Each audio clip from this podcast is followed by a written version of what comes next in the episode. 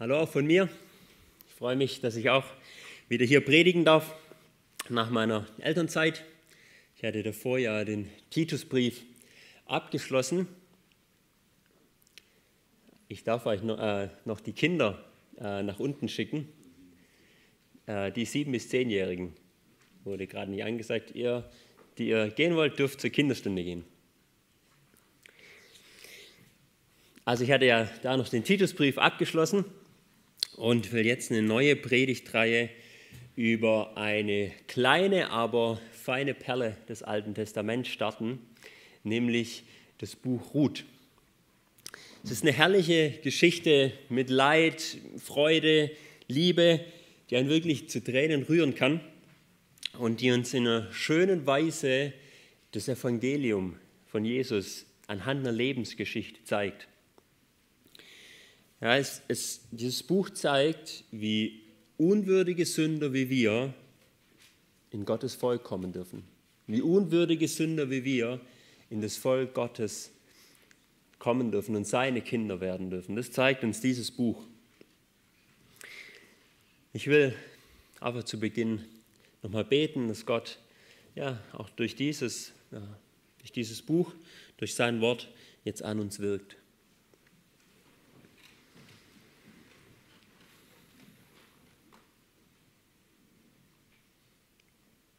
Vater, wir sind ja unwürdig. Wir haben es nicht verdient, zu dir zu kommen und trotzdem, ja, hast du uns eine Möglichkeit gegeben. Und das zeigst du uns in deinem Wort auch. Ja, hier durch die Geschichte von Ruth. Und das bitte ich dich, Herr, dass ja, du jetzt dass zu jedem Einzelnen redest, Herr. Ja, dass du jetzt jedem Einzelnen dein Wort herrlich machst ob jetzt ein Kind schon ist, als Ermutigung oder auch zu denen, die nicht deine Kinder sind, ja, um sie zu dir zu führen. Ich bitte dich, Herr, wirke.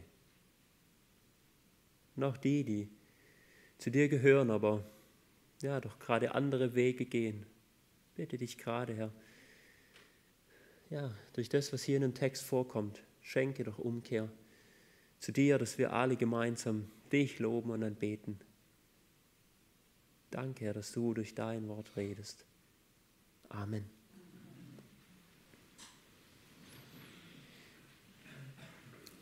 Ich will es ganz kurz zusammenfassen, falls äh, jemand die Geschichte nicht kennt oder gerade so nicht auf dem Schirm hat.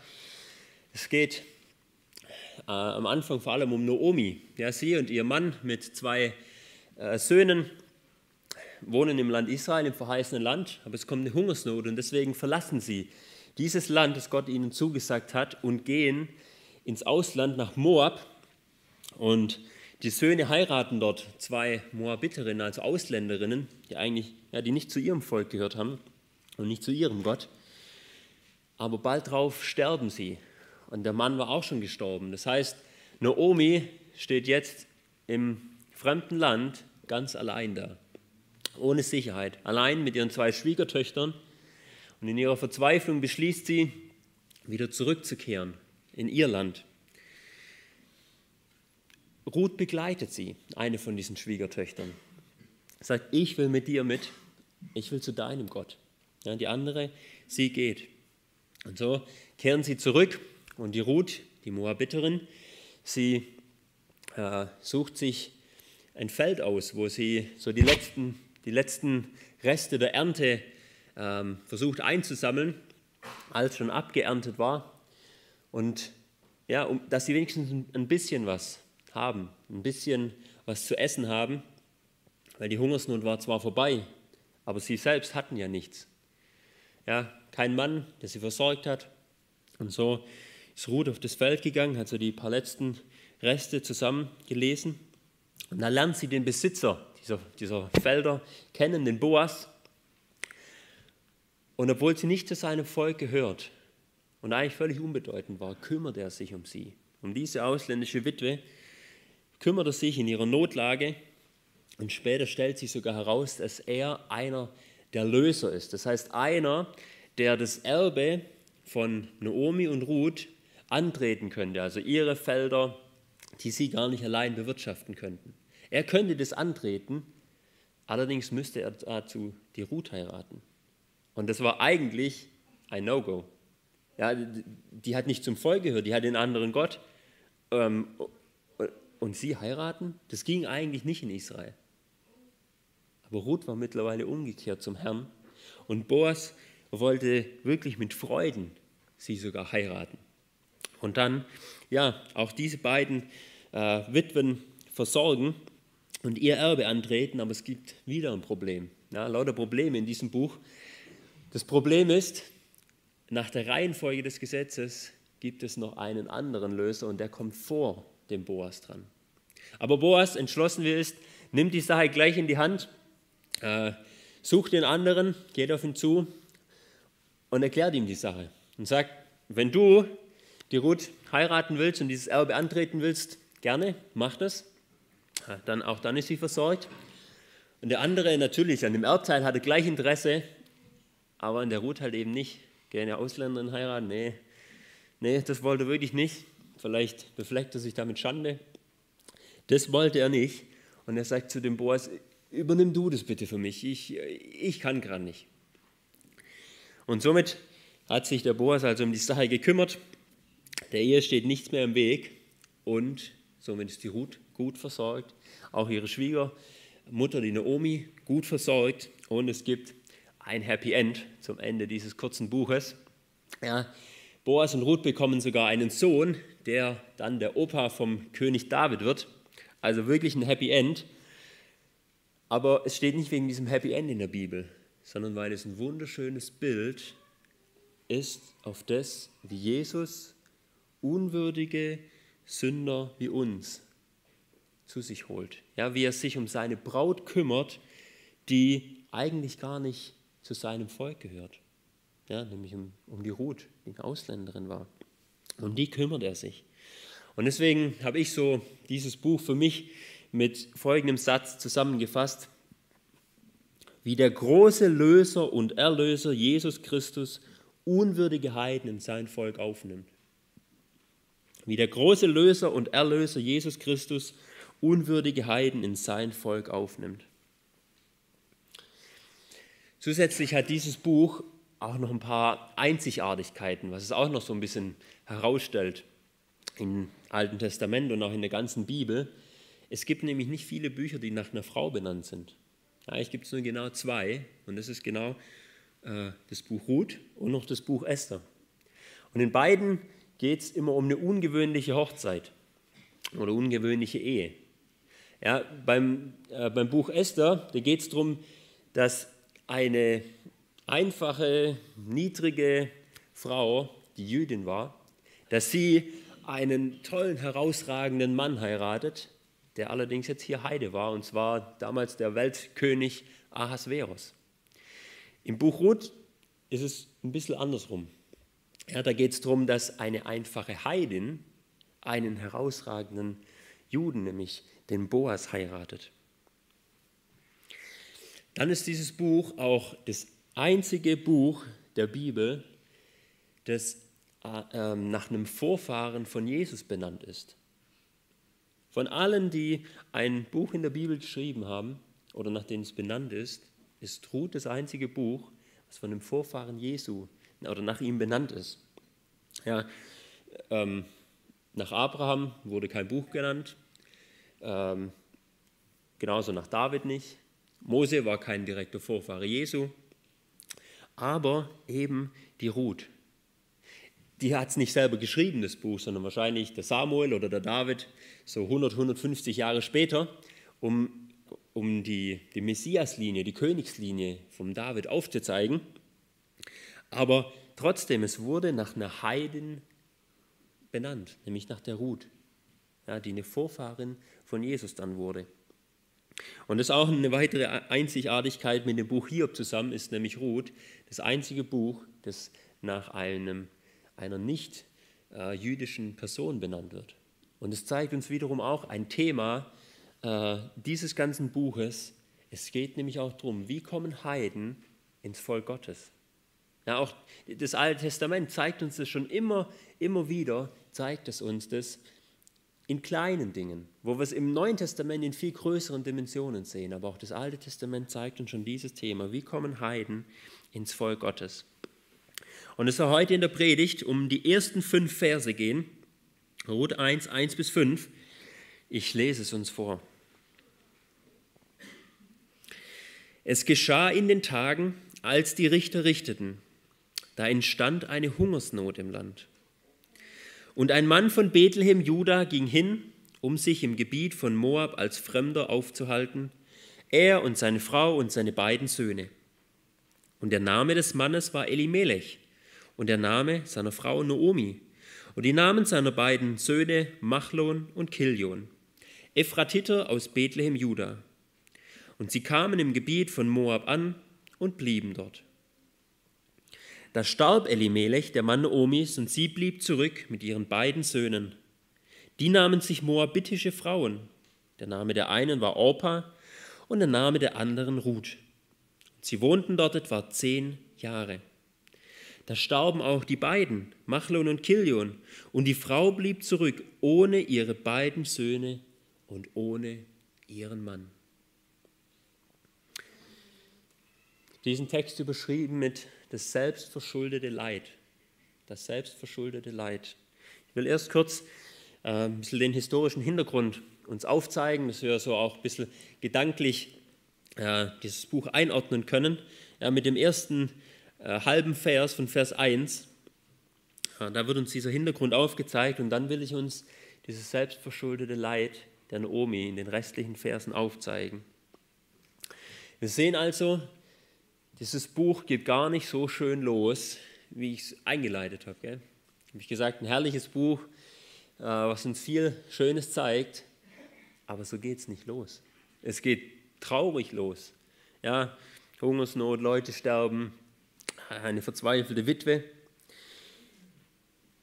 Aber es ist eigentlich, ja, es ist nicht das Problem, dass, äh, warum das Buch nicht schön losgeht, dass es eben um eine Schwiegermutter, Schwiegertochter-Beziehung hier vielfach geht, sondern wirklich die Umstände und diese Zeit. Ja, weil das Schwiegermutter-Schwiegerverhältnis, das war echt super zwischen den beiden. Falls ihr da irgendwie manchmal vielleicht Probleme habt, könnt ihr auch mal das Buch aus der Perspektive durchlesen, auch wenn es sicherlich nicht die Hauptaussage ist. Aber das Problem warum es nicht schön losgeht, ist die damalige Zeit, nämlich dieser Hintergrund. Es fängt nämlich an, und es geschah in den Tagen, als die Richter richteten, da entstand eine Hungersnot im Land. Zwei Probleme werden uns aufgezeigt, nämlich die Tage der Richter und diese Hungersnot. Wie waren die Tage der Richter? Ich werde euch das kurz ein bisschen aufzeigen, dass wir auch ein bisschen den Hintergrund verstehen. Das war eine sehr, sehr gottlose Zeit. Als Gott nämlich das Volk Israel in das verheißene Land brachte, in dieser 40-jährigen Wüstenwanderung, da hat sich schon eine Sache ganz deutlich gezeigt, nämlich dieses Volk ist ein gottloses Volk. Ja, die allermeisten davon, die sind keine Gläubigen, die, die sind einfach nur dabei, aber sind gottlos. Die, die gehören nicht zu ihm, die glauben nicht, die glauben ihm nicht, die rebellieren nur. Und trotzdem, unter der Führung von Mose und Josua und ihrer Zucht, haben sie noch als Gesamtvolk einigermaßen, haben sie da noch, äh, ja, sich einigermaßen halten können, sind nicht komplett von Gott abgeirrt. Als dann aber Josua starb, da hat es nicht lange gedauert, bis dieses Volk völlig abtrünnig wurde sie anderen Götzen hinterherliefen. Und, und das hatte dann zur Folge, dass wirklich moralisch sie auch total zerfallen sind. Ja, es wurde, wurde immer schlimmer mit ihren Sünden. Und deswegen, um sie zurückzuholen, hat Gott Leute zu ihnen geschickt, hat gesagt, kehrt um.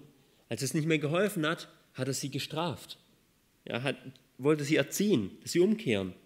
Hat zum Beispiel andere Völker geschickt, die dann über sie geherrscht haben. Ja, dass die Feinde quasi, dass sie nicht vor den Feinden bestehen konnten. Und als Folge davon hat Israel dann wieder zu Gott gerufen und gesagt, oh Gott, wir haben gesündigt, bitte hilf uns.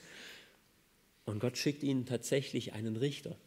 Ja, das ist das, das Buch der Richter, beschreibt viel davon. Schickt ihnen einen Richter, das war einer, der hat sie befreit von den Feinden, hat aber auch Recht gesprochen als Richter und hat ihnen vor allem gezeigt, wie sollen sie mit Gott leben. Okay, dann hat er, hat es, hat, konnte sie so einigermaßen bei Stange halten, aber als der dann gestorben war, da ging es wieder los. Und zwar noch schlimmer. Ja, da wurden sie noch, äh, noch viel schlimmer. Und eigentlich war es immer wie eine Abwärtsspirale. Und das Schlimme daran ist, in dieser Abwärtsspirale, da steckten auch die Richter drin. Ja, selbst die, die, die Gott dazu berufen hat, auch die wurden immer schlimmer. Ja, sehen wir dann an der letzten Geschichte äh, von dem Richter, die uns im Buch Richter beschrieben wird, an dem Simson, ja, wie, wie, wie er eigentlich schon moralisch völlig, völlig daneben lag, mit seiner ganzen Unzucht und so weiter. Also wirklich, je länger die Richterzeit ging, desto gottloser wurde das Volk, desto weniger vorbildhaft die Richter, bis ganz am Schluss dieser Zeit sogar ein Bürgerkrieg war, bei dem fast ein kompletter Stamm aus Israel ausgelöscht worden wäre, weil die einen gegen die anderen kämpften. Und somit zeigt uns das Richterbuch ein Fazit auf. Das wir mal gern mit aufschlagen. Das ist der letzte Vers vom Buch Richter, Richter 21, Vers 25. Da heißt es, in jenen Tagen war kein König in Israel, jeder tat, was recht war in seinen Augen. Jeder hat einfach gemacht, was er wollte. Und wenn jeder macht, was er will, dann ist völliges Chaos. Weil dann herrscht nur Egoismus und ich zuerst. Und dann, dann bricht der Bürgerkrieg los. Und das hatten wir hier. Und somit zeigt uns das Richterbuch die totale Verdorbenheit von uns Menschen auf.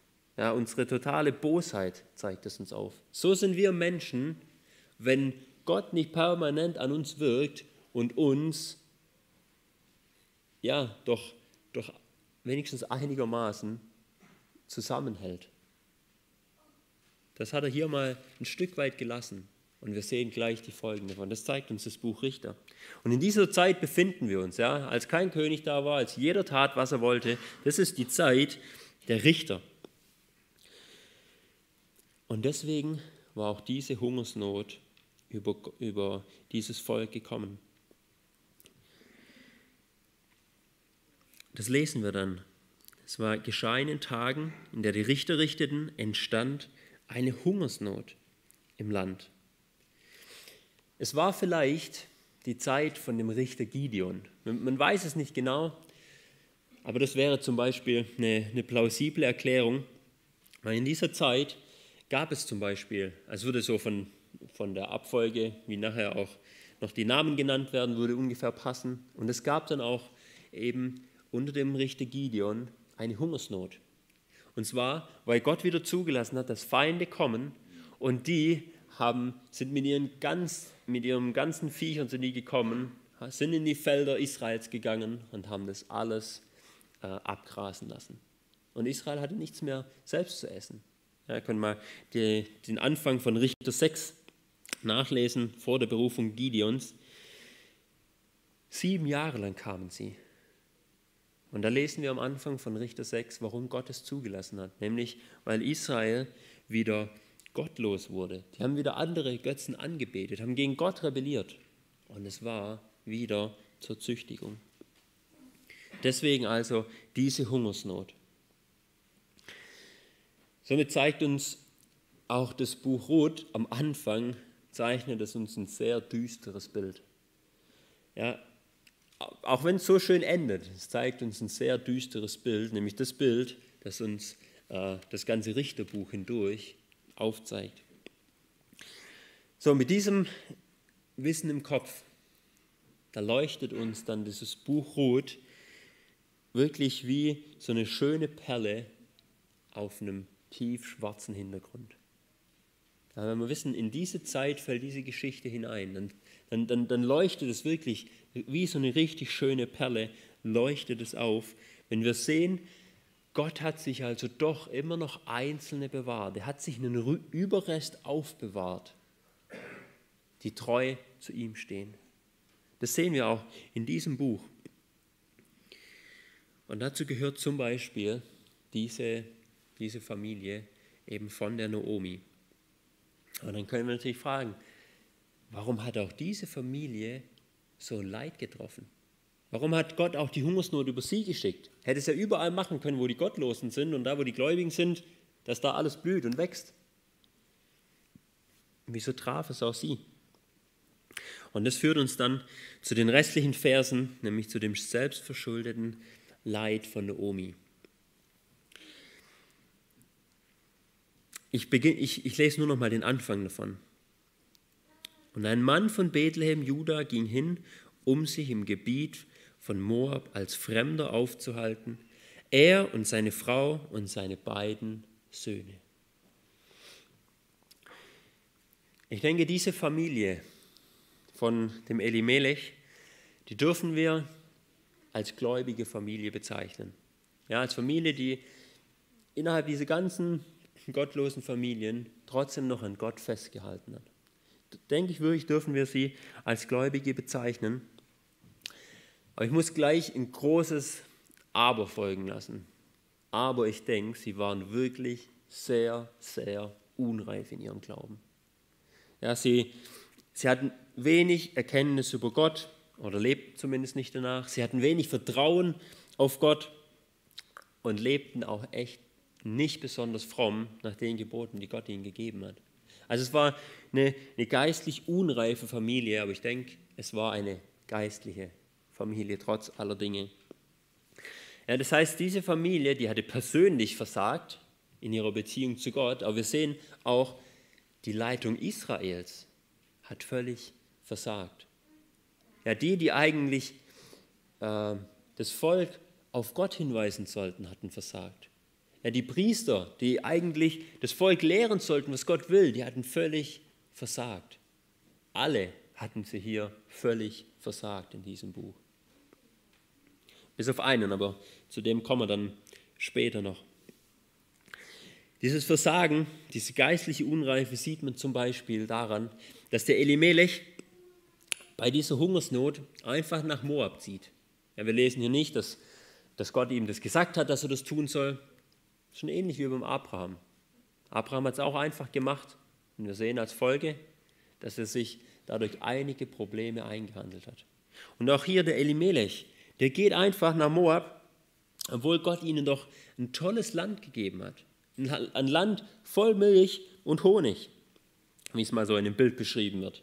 Ja, vor allem, er kam ja aus Bethlehem. Ja, und das war ein zwar kleines, aber ein segensreiches Dorf. Ja, das Dorf, aus dem später mal der Messias kommen soll, da kam auch er schon her. Und das Dorf, das, also Bethlehem, so wörtlich übersetzt, Brothausen hieß oder heißt. Ja, da, wirklich ein ein Haus, ein Ort voller Brot, weil es gutes Ackerland hatte, sehr fruchtbar war. Und natürlich auch, ich denke, Gott hat den Namen auch mit Absicht geben lassen, weil dort später mal das Brot des Lebens geboren werden sollte. Ja, von, von dort kam Elimelech her. War so, hatte eigentlich einen guten Ort, wo er herkam.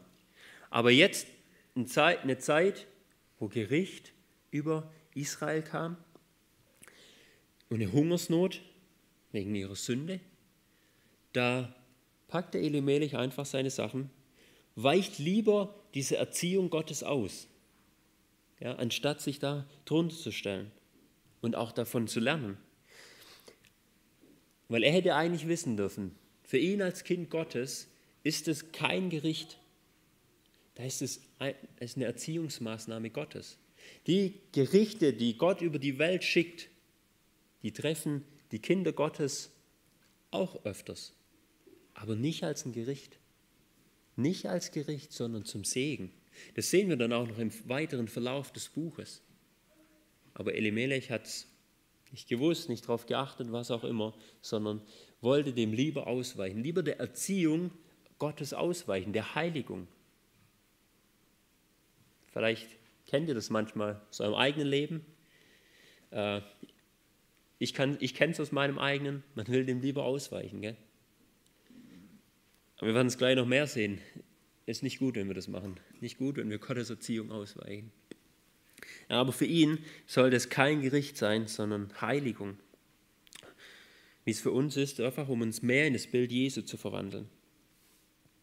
Aber der, der Elimelech ging da lieber nach Moab, ein Land, das der Jeremia mal als Land der Sorglosigkeit bezeichnet hat. Ja, Elimelech und seine Familie wollten lieber, lieber sorgenfrei leben, lieber nicht so, ja, wo es einfacher ist, als jetzt unter Gottes Erziehung, was nicht immer einfach ist. Das zeigt also seine ungeistliche Haltung. Er nimmt sein Leben selbst in die Hand, sein Schicksal, anstatt da auf Gott zu vertrauen. Eigentlich sollte er als einer, der aus dem Stamm Juda kommt, sollte ein Lobgesang für Gott sein. Und das bedeutet ja Juda, ja, ein Lobgesang. Wir werden noch sehen, alle Namen in diesem Buch, die haben wirklich eine Bedeutung. Ja, er soll den Lobgesang sein zur Anbetung Gottes.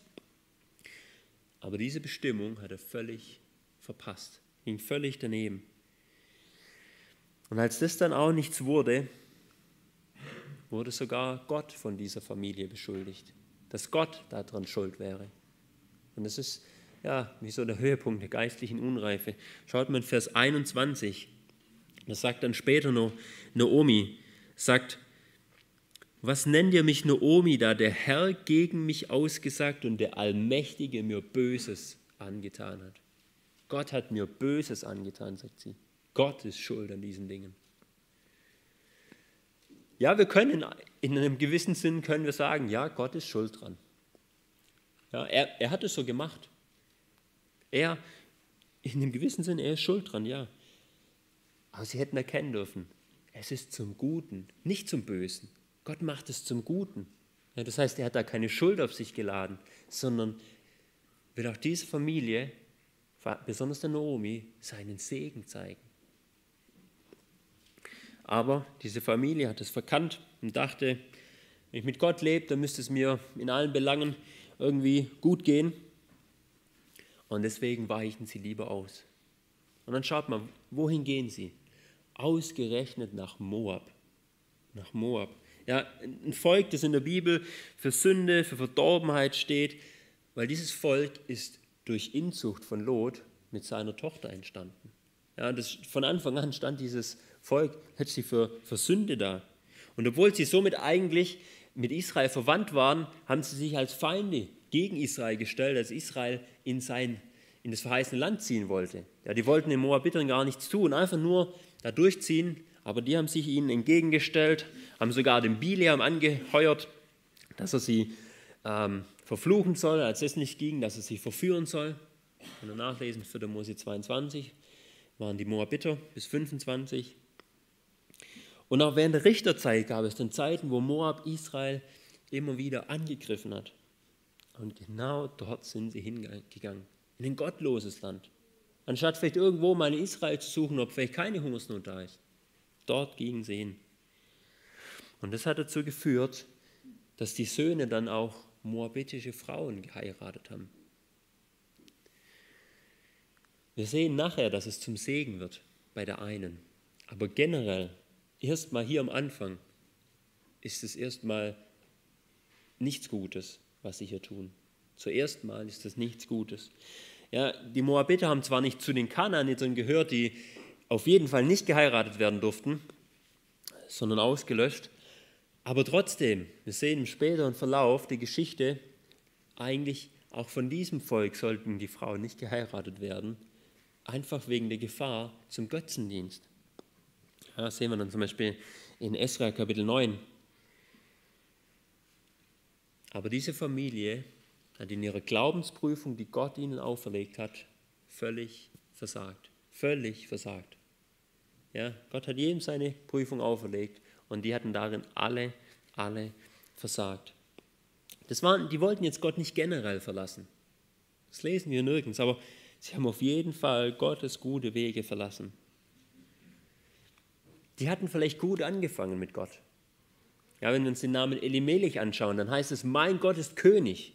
Ja, also er kam aus keinem gottlosen Haus, zumindest nicht seine Eltern und wahrscheinlich dann auch er nicht. Ja, er hat Gott für seinen König gehalten. aber ihm leider wenig vertraut. Oder Naomi oder Naemi, je nach Bibelübersetzung, heißt die Liebliche, die Wonne, ähm, die Liebenswürdige. Ja? Und Namen haben hier bewusst äh, eine, eine, Bedeutung, weil, weil Gott uns auch dadurch was, was sagen will. Ja, eigentlich von, von ihrem Wesen her war Naemi, hatte sie auch gut angefangen. Aber dann haben sie als Familie immer weniger auf Gott vertraut und ihn nicht mehr als ihren König gesehen, der eben alles machen kann. Sondern, was haben sie gemacht? Ich muss mal in einem Vers vom Neuen Testament zusammenfassen. Dann können wir Hebräer 10, Vers 25 aufschlagen. Und dann sehen wir, was, was sie letztlich gemacht haben. Hebräer 10, Vers 25. Oder Vers 24 und 25. Da wird uns genau vor dem gewarnt, was sie letztlich tun. Und wer ist die Aufforderung? Lasst uns aufeinander Acht haben und uns zur Liebe und zu guten Werken anreizen. Und jetzt wie? Wie können wir aufeinander Acht haben? Indem wir unsere Zusammenkommen nicht versäumen, wie es bei einigen Sitte ist. Indem wir unsere Zusammenkommen nicht versäumen ja, indem wir als Gemeinde, als Volk Gottes zusammenkommen. Ja, wir, wir konnten das jetzt, die letzten drei Monate, konnten wir es nicht so machen, wie wir es wollten. Ich denke, das hat auch manche Auswirkungen gezeigt. Diese Familie hat es komplett gemacht. Die hat die Gemeinde Gottes, das Volk Gottes, hat sie verlassen und ging in ein anderes Land. Wir werden gleich die Folgen davon sehen. Was, was bringt es mit sich? die Versammlungen, die Zusammenkünfte, die Gemeinde zu verlassen.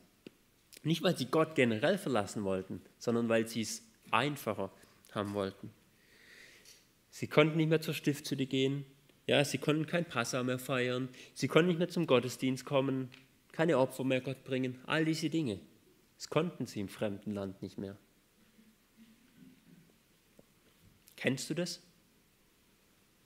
Kennst du vielleicht so eine Person, die vielleicht gut angefangen hat im Glauben, ernst gemeint hat, aber dann nachließ? Vielleicht ist durch irgendein bestimmtes Ereignis ausgelöst. Vielleicht durch wenig Zeit, durch Arbeit, Familie, Hausbau, keine Ahnung was. Falsche Freunde, ähm, Schicksal, Schicksalsschläge. Kennt ihr so jemanden, der, der so dann nachgelassen hat? Oder bist du vielleicht selber einer davon? Vielleicht auch nur in bestimmten Bereichen? Generell folgst du dem Herrn noch nach, aber in manchen Bereichen hast du es dann vielleicht einfach so schleifen lassen.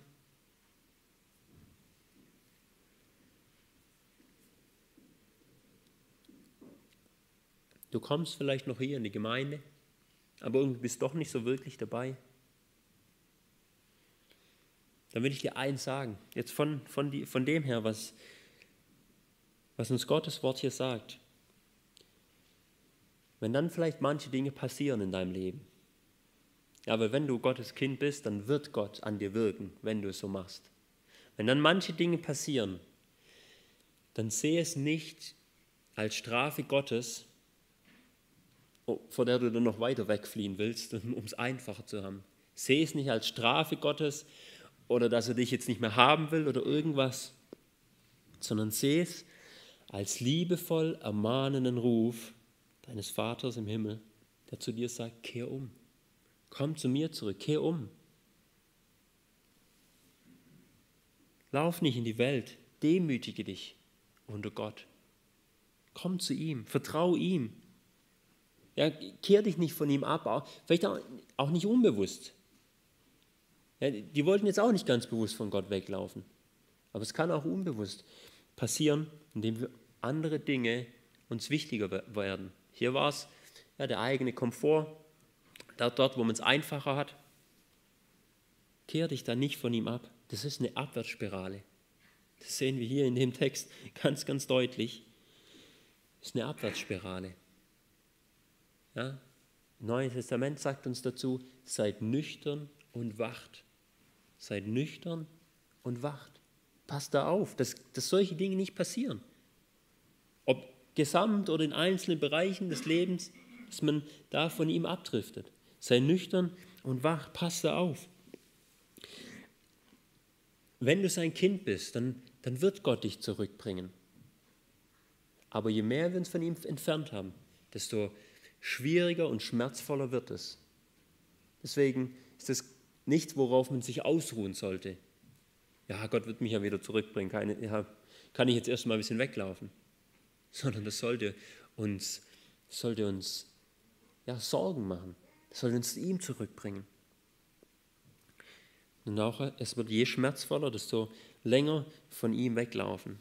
Deswegen halt diese Glaubensprüfungen aus, weil Gott ja auch solche Dinge auferlegt. Ja, nicht jede Prüfung ist, weil wir von ihm weggelaufen sind, das will ich damit nicht sagen, aber wenn es so ist, halt es aus. Es ist zum Guten, nicht gegen dich. Deswegen vertrau dem guten Vater im Himmel, vertrau ihm. Bei Naomi hat das Ganze noch ein bisschen gedauert. Ja, sie hatte zehn schmerzvolle Jahre. Aber gut, dass er seine Kinder bewahrt. Der Herr bewahrt sie und das sehen wir dann auch später bei ihr. Aber ihre Wege und die Wege ihres Mannes, die hatten wirklich Folgen. Der Mann starb ihr weg in diesem Land. Die Söhne, alle beide, sind gestorben und sie stand jetzt völlig allein da. Ja, dieses, dieses Weggehen von Gott, das hatte Folgen. Das hat schwere, schweres Leid über sie gebracht. Ohne Kinder, ohne Mann, in einem fremden Land und damit auch ohne Schutz, ohne Hoffnung, eine alte Witwe, ja, ohne eine Hinterbliebenenrente wie heute. Jeder hätte sie einfach überfallen können. So stand sie jetzt da. Und da sehen wir, ja, Gott bringt manchmal Schweres über seine Kinder, aber nicht um uns zu ärgern. Das müssen wir uns immer wieder bewusst machen. Nicht um uns zu ärgern, sondern zum Guten, sodass wir wirklich dann nur noch ihn haben, auf den wir vertrauen können und uns demütig allein an ihn halten. Das ist Gottes Ziel dabei, zu ihm zurückzuführen, dass wir allein uns an ihm festhalten und nicht mehr auf andere Dinge vertrauen, denken, ja, irgendwo anders, da, da geht es mir dann besser. Und somit zeigen uns diese ersten fünf Verse, Naomis Situation. Zuerst, sie hatte völlig versagt, einfach alles verloren und war jetzt ohne Schutz. Wirklich eine miese Lage, wenn man da drin steckt und dann nicht mal ein großes Vertrauen auf Gott hat. Weil das, das hatte sie ja nicht. Sie glaubte zwar an Gott, dass es ihn gibt, das sehen wir ganz klar ähm, später auch noch, was sie sagt. Sie, sie glaubte an Gott, aber sie machte sich nicht viele Hoffnungen. Nicht viel Hoffnung, dass Gott ihr da jetzt helfen würde. Sie dachte, was da jetzt passiert, ist ein Strafgericht von Gott. Ja, wegen meinen Sünden.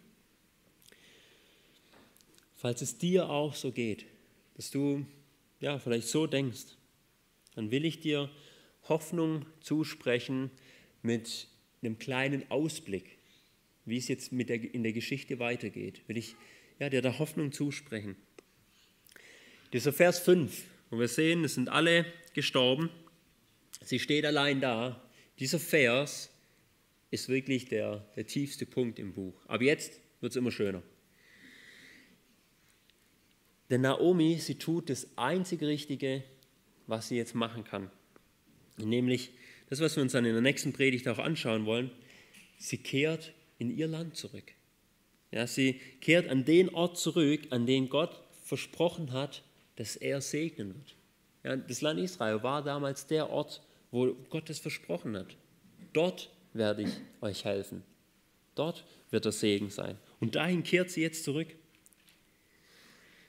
Wenn es dir also auch so geht, dass du weggelaufen bist oder denkst, dass du unter Gottes Gericht stehst, vielleicht auch nur in einzelnen Punkten, dann kehr da zu ihm um.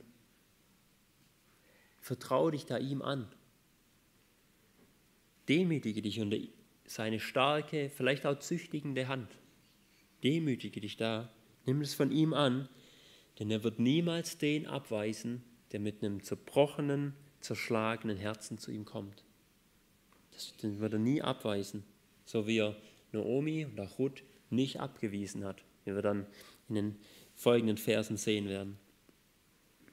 Ja, er ist es vielleicht, der dir Leid zugefügt hat, aber dann mit einer guten Absicht, um dich entweder zu formen in manchen Dingen oder auch von manchen Dingen zurückzuführen. Und wir können ihm da vertrauen, denn bei ihm gibt es Vergebung. Bei ihm gibt es viel Vergebung und viel Gnade. Auch wenn, selbst wenn man total versagt hat und in Sünde steckt und noch auf dem Weg weg von ihm ist, es gibt Vergebung, man kann zu ihm umkehren. Er weist einen da nicht ab. Aber deswegen tu Buße davon. Kehr um von diesen Dingen, wenn sie bei dir da sind. So wie Naomi sich dann von diesem gottlosen Land Moab abgewendet hat und zu Gott ins Land Israel zurückkehrte. Nachdem uns also das Buch Richter gezeigt hat, wie völlig verdorben wir sind und sündhaft gegenüber Gott, da macht uns das Buch Ruth einen weiteren Punkt klar, der am Anfang vom Evangelium steht, nämlich unsere Unwürdigkeit. Ja, mit unserem ganzen Versagen, allem, was wir falsch gemacht haben, völlig unwürdig, eigentlich zu Gott zu kommen. Das macht uns dieser Anfang hier klar. Keiner von uns hat es verdient. Wir sind alle unwürdig. Wo wenn wir, uns, wenn wir das begriffen haben, dann leuchtet uns die Gnade, die dann im Buch gezeigt wird, sie leuchtet uns umso mehr auf, auch die Gnade, die wir dann im Herrn Jesus bekommen. Denn Jesus, er wird jetzt im weiteren Verlauf durch diesen tollen Mann, durch Boas, vorgeschattet, der dann wirklich alles daran setzt, eine unwürdige Frau zu, zu lösen, zu erlösen, ihr zu helfen. Und das ist das, was Jesus tat für uns. Ja, weil er ist heutzutage der Ort, an dem Gott den Segen versprochen hat. Er ist der Ort, an, an dem Gott alles Gute uns gibt. Ja, kein bestimmtes Land mehr, wie, wie damals bei ihnen, wo Naomi zurückgekehrt ist, sondern Jesus ist dieser Ort, wo der Segen da ist. Deswegen kehr um zu ihm, wo du von ihm weggegangen bist. Das ist die Botschaft hier dieser ersten Verse. Kehr da um in aller Unwürdigkeit. Bei ihm ist Vergebung. Wenn wir jetzt gleich zum Abendmahl kommen, dann sehen wir auch genau diesen Punkt im Abendmahl. Ein Aspekt, den uns das Abendmahl zeigen will. Wir dürfen da an unsere Unwürdigkeit denken. Ja, dass wir es nicht wert sind, zu Christus zu kommen, dass wir es nicht wert sind, Anteil an ihm zu bekommen, an seinem, an seinem Leib und auch an seinem Blut, ja, an, an dem, dass er uns Vergebung gibt, aber auch Gerechtigkeit zurechnet durch sein Leben, das er mit seinem Körper gelebt hat. Wir dürfen um diese, äh, um diese Unwürdigkeit wissen, aber wir dürfen dann wissen, er wurde ein Mensch. Jesus wurde ein Mensch, ja, deswegen dieses Brot, ja, sein, sein, was für seinen Körper steht. Und hat damit ein völlig vollkommen würdiges Leben geführt. Und das will er uns anrechnen, wenn wir im Glauben zu ihm kommen. Ja, und deswegen dürfen wir dieses Brot und diesen Wein wirklich im Glauben nehmen. Nimm es nicht im Unglauben, weil das wäre dann unwürdig. Aber wenn wir es im Glauben nehmen, dann können wir es würdig nehmen, weil wir dann es von ihm her tun, weil wir in ihm sind können wir würdig, würdig zu Gott kommen. Also komm nicht im Unglauben, das, das hat er nicht verdient, weil dann tust du es wirklich unwürdig.